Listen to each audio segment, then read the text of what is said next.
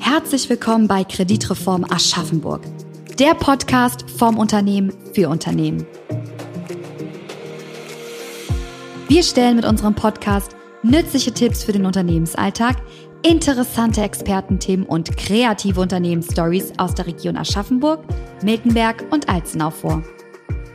Die Untersuchungen zu dem Thema Whistleblowing, die es ja seit vielen Jahren gibt, zeigen eben, dass die Möglichkeit, die Identität zunächst mal nicht offenlegen zu müssen, den Hinweisgeber doch darin ermutigen, zu einem viel früheren Zeitpunkt Hinweise abzugeben. Das bedeutet also, das ist ein Schutzmechanismus für den Hinweisgebenden. Müssen das jetzt alle Unternehmen in Deutschland beachten und umsetzen oder wie genau sind da die Umsetzungszahlen? Umsetzen müssen es alle Unternehmen in Deutschland mit mehr als 50 Beschäftigten.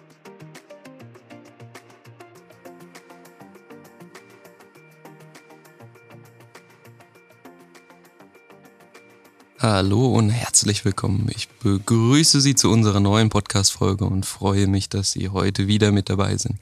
Mein Name ist Kevin Busch und ich bin bei der Kreditreform in Aschaffenburg beschäftigt. Wir sprechen heute über das Thema Whistleblowing-Gesetz, ein Thema, das zurzeit in aller Munde ist. Ich freue mich sehr auf meine heutige Gesprächspartnerin, Frau Stefanie Kappen, Rechtsanwältin von der Kanzlei Bette Westenberger, Brink in Mainz. Ihr spezialisiertes Know-how im Geldwäscherecht wird durch ihre langjährige Erfahrung als stellvertretende Konzerngeldwäschebeauftragte einer national tätigen Bank ergänzt. Frau Kappen berät Unternehmen der Finanzbranche und der Realwirtschaft beim Aufbau der risikoangemessenen Ausrichtung individueller Compliance-Management-Systeme zur Einhaltung gesetzlicher und branchenspezifisch aufsichtsrechtlicher Vorgaben. Des Weiteren betreut sie seit vielen Jahren interne Whistleblowing-Systeme ihrer Mandanten. Frau Kappen, herzlich willkommen und schön, dass Sie sich die Zeit für unser Gespräch nehmen. Ja, hallo Herr Busch, das mache ich sehr gerne. Ich freue mich auf das Interview. Können Sie uns kurz erläutern, was es hier mit diesem neuen Whistleblowing-Gesetz auf sich hat und wie der derzeitige Stand des Gesetzgebungsverfahrens ist? Ja, das mache ich gerne. Das Thema Whistleblowing ist zurzeit in aller Munde. Das ist einmal darauf zurückzuführen, dass wir schon seit mehreren Jahren eine Richtlinie auf der EU-Ebene haben. Die bezeichnet man auch als die sogenannte Whistleblowing-Richtlinie. Und wie das immer bei EU-Richtlinien ist, müssen diese noch in ein nationales Gesetz umgesetzt werden. Das ist in Deutschland das sogenannte Hinweisgeberschutzgesetz. Das befindet sich derzeit im Gesetzgebungsverfahren und Sie sind brandaktuell mit Ihrem Podcast, hat gerade gestern den Rechtsausschuss passiert und kommt damit nun wirklich auf die Zielgerade. Das heißt, ähm, wir könnten unter Umständen sogar noch in diesem Jahr das Inkrafttreten des Gesetzes sehen. Okay, das heißt jetzt aber, dass das deutsche Gesetz jetzt noch gar nicht unmittelbar gilt, wenn ich das richtig verstehe. Ja, exakt. Das ist genau richtig. Da die Verabschiedung des deutschen Gesetzes noch aussteht, haben wir noch kein verbindliches nationales Recht. Aber die EU-Richtlinie ist schon sehr konkret formuliert, sodass im Grunde genommen alle die zukünftig verpflichtet sein werden, schon sehr genau erkennen können, welche Anforderungen zu erfüllen sind. Und insofern ist jedenfalls auch gegenüber der öffentlichen Hand auch ganz klar davon auszugehen, dass schon eine rechtliche Verpflichtung besteht, die Richtlinie umzusetzen. Für die Privatwirtschaft ist das noch nicht der Fall. Aber an der Stelle würde ich empfehlen, die verbleibende Zeit zu nutzen und sich darauf vorzubereiten. Denn was wir bis jetzt gesehen haben, ist nicht mit langen Umsetzungsfristen zu rechnen, wenn das Gesetz in Kraft getreten ist. Okay, dann kommen wir mal zu dem Inhalt des Ganzen. Sie hatten ja gesagt, dass es sich um einen Entwurf des Hinweisgeberschutzgesetzes handelt. Was genau oder wie genau wird der Hinweisgeber über dieses Gesetz denn geschützt? Hinweisgeberschutz, das ist die Zielrichtung des Gesetzes und das verfolgt dieses Gesetz über zwei Instrumente. Einmal wird der Hinweisgeber dahingehend geschützt, dass verhindert werden soll, dass er Repressalien im Arbeitsverhältnis erleidet, wenn er gegenüber seinem Arbeitgeber einen Hinweis auf einen schweren Regelverstoß mitteilt. Wir alle kennen ja aus der Presse die extremen Fälle, etwa Snowden und so weiter. Das hat sich ja sehr negativ für die Hinweisgeber und für die persönliche Situation insbesondere ausgewirkt. Das versucht das Hinweisgeberschutzgesetz zu verhindern und zwar in der Form, dass es eine Regelung gibt, die besagt, dass wenn es in zeitlichen Zusammenhang mit einer Hinweisabgabe zu einer Konsequenz im Arbeitsverhältnis kommt, zum Beispiel eine Abmahnung oder im schlimmeren Fall auch eine Kündigung, dann ist aufgrund dieses zeitlichen Zusammenhangs davon auszugehen, dass das nur wegen des Hinweises erfolgt ist und der Arbeitgeber muss das Gegenteil beweisen. Ohne das Hinweisgeberschutzgesetz wäre das genau andersherum. Da müsste der Hinweisgeber, wenn er behauptet, dass er nur wegen des Hinweises diese Repressalie erfahren hat, dieses beweisen. Das stellt den Hinweisgeber natürlich deutlich besser in einer möglichen Auseinandersetzung über die Frage, ob die Konsequenzen rechtmäßig waren oder nicht. Der Hinweisgeber ist in einer wesentlich besseren Beweissituation in einem möglichen gerichtlichen Verfahren. Das andere Instrument ist die Etablierung von internen Meldestellen in Unternehmen. Es soll für Hinweisgeber die Möglichkeit geschaffen werden, dass sie Hinweise auf schwere Regelverstöße unter dem Schutz der Vertraulichkeit ihrer Identität abgeben können. Das reduziert ja auch das maßgebliche Risiko, Opfer von Repressalien zu werden, wenn die eigene Identität gar nicht bekannt ist. Und die Untersuchung zu dem Thema Whistleblowing, die es ja seit vielen Jahren gibt, zeigen eben, dass die Möglichkeit, die Identität zunächst mal nicht offenlegen zu müssen, den Hinweisgeber doch darin ermutigen, zu einem viel früheren Zeitpunkt Hinweise abzugeben. Das bedeutet also, das ist ein Schutzmechanismus für den Hinweisgebenden. Müssen das jetzt alle Unternehmen in Deutschland beachten und umsetzen oder wie genau sind da die Umsetzungszahlen? Umsetzen müssen es alle Unternehmen in Deutschland mit mehr als 50 Beschäftigten. Die Richtlinie gibt das so vor und das deutsche Gesetz sieht das auch in der Umsetzung ebenfalls so vor. Hier kommt es ganz klar auf die Beschäftigtenzahlen an. Das heißt, alle Unternehmen ab 50 Mitarbeitenden. Das heißt ja aber auch, dass es jemanden geben muss, der in irgendeiner Form eine solche Meldestelle einrichtet, wie kann so ein Verfahren aussehen oder wie wäre ein Prozess dafür? Da sind die Vorgaben schon sehr konkret. Die Meldestelle muss so strukturiert sein, dass ein Hinweisgeber sich eben dort melden kann und die Identität erstmal vertraulich bleibt. Vertraulich ist nicht gleichzusetzen mit anonym. Das heißt, wenn Unternehmen Kommunikationskanäle einrichten, die Hinweisgeber benutzen können, wo sie ihre Identität offenlegen, dann muss zumindest über die Organisation des Kanals sichergestellt sein, dass diese Information vertraulich bei dem Ansprechpartner bleibt. Und für diesen Ansprechpartner macht das Gesetz auch Vorgaben. Wenn man das so aufstellt, dass jemand aus dem eigenen Unternehmen die Meldestelle betreut, dann muss diese Person entsprechend geschult sein, zu dem Thema Expertise haben, wie man mit Hinweis Gebern umgeht. Und sie wird ja klassischerweise daneben andere Tätigkeiten wahrnehmen. Aber das muss auch so ausgestaltet werden, dass sie dabei frei von Interessenkonflikten ist.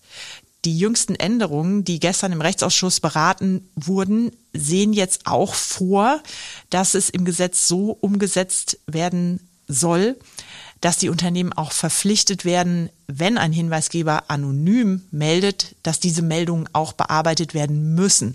Darüber wurde lange diskutiert und bis jetzt ging man da nur von einer Sollregelung aus. Äh, gestern wurde das so beraten, dass das in eine Mussregelung umgewandelt werden soll. Interessant. Und wie genau könnte man denn jetzt mit solch einer Person, die solch eine Meldestelle betreut, überhaupt in Kontakt treten? Auch dazu sind natürlich ganz viele Varianten denkbar. Entscheidend ist, dass vorgegeben ist, dass bei Kontaktaufnahme mit der Meldestelle der Hinweisgeber innerhalb von sieben Tagen eine Rückmeldung bekommen muss, dass sein Hinweis eingegangen ist und bearbeitet wird. Und er muss auch spätestens nach drei Monaten darüber informiert werden, ob sein Hinweis Folgemaßnahmen ausgelöst hat und was das Ergebnis dieser Folgemaßnahmen war. Daraus ergibt sich also indirekt, dass ich die Meldestelle so aufbauen muss, dass ich einen Dialog führen kann mit dem Hinweisgeber. Das heißt, der alte Compliance-Briefkasten, wie man den in der Finanzbranche so etwa vor zehn Jahren eingerichtet hat, als das Thema ähm, das erste Mal dort in den Pflichtenkatalog kam, der hat jetzt aus meiner Sicht endgültig ausgedient. Denn da wird es sehr schwierig mit dem Dialog. Andere Möglichkeiten wie zum Beispiel eine Hotline, eine E-Mail-Lösung sind denkbar. Man muss sich aber immer die Frage stellen, wie gut der Vertrauensschutz der Identität letztlich bei diesen Lösungen ist. Denn eine Hotline oder ein E-Mail-Kanal bedeuten ja immer, dass der Hinweisgeber etwas, was mit ihm in persona verknüpft ist, hinterlassen muss, damit der Dialog fortgeführt werden kann. Also haben die herkömmlichen Methoden wie jetzt E-Mail oder Telefon auf jeden Fall ihre Schwächen. Gibt es denn noch andere Möglichkeiten, wie man so ein Hinweisgebersystem technisch abbilden könnte? Ja, ich denke, da gibt es mittlerweile sehr, sehr gute Möglichkeiten am Markt. Es hat sich eine Vielzahl von Anbietern etabliert, die digitale Kommunikationsplattformen anbieten. Auch die Kreditreform Compliance Services hat mit Crefo Wissel zum Beispiel eine Techniklösung im Angebot.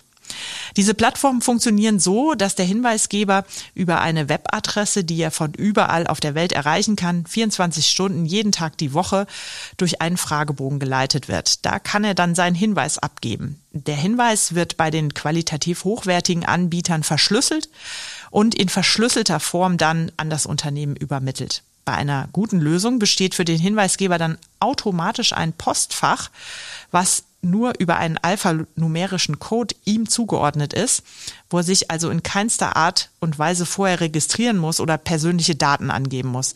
Über dieses Postfach ist er dann auch wieder erreichbar für den Bearbeiter und so kann dauerhaft ein Dialog geführt werden zwischen Bearbeiter und Hinweisgeber, ohne dass der Hinweisgeber an irgendeiner Stelle seine Identität preisgeben muss. Das ist der maximale Vertrauensschutz im Hinblick auf die Identität, den man geben kann. Das ist ja wirklich interessant, dass es auch schon solche technischen Möglichkeiten dazu gibt. Ich könnte mir jetzt vorstellen, wenn man dann wirklich die Möglichkeit hat, so vertrauensvoll etwas zu melden, dass dann natürlich die Zahl dieser Meldungen nach oben geht. Und wenn ich das jetzt verstanden habe, können diese Meldungen aus allen möglichen Bereichen kommen. Das bedeutet, man müsste jemanden haben, der sich sowohl mit Datenschutz als auch mit Korruptionsvorfällen im Unternehmen auskennt oder zumindest die Hinweise dazu irgendwie betreuen kann. Was ist denn, wenn Unternehmen gar nicht die Kapazität oder eine Person dazu haben, um das irgendwie vorzuhalten? Das ist natürlich eine berechtigte Frage. Es ist sehr von der unternehmensindividuellen Situation abhängig, ob die Kapazität und auch das Know-how vorhanden ist, um so eine interne Meldestelle zu betreiben.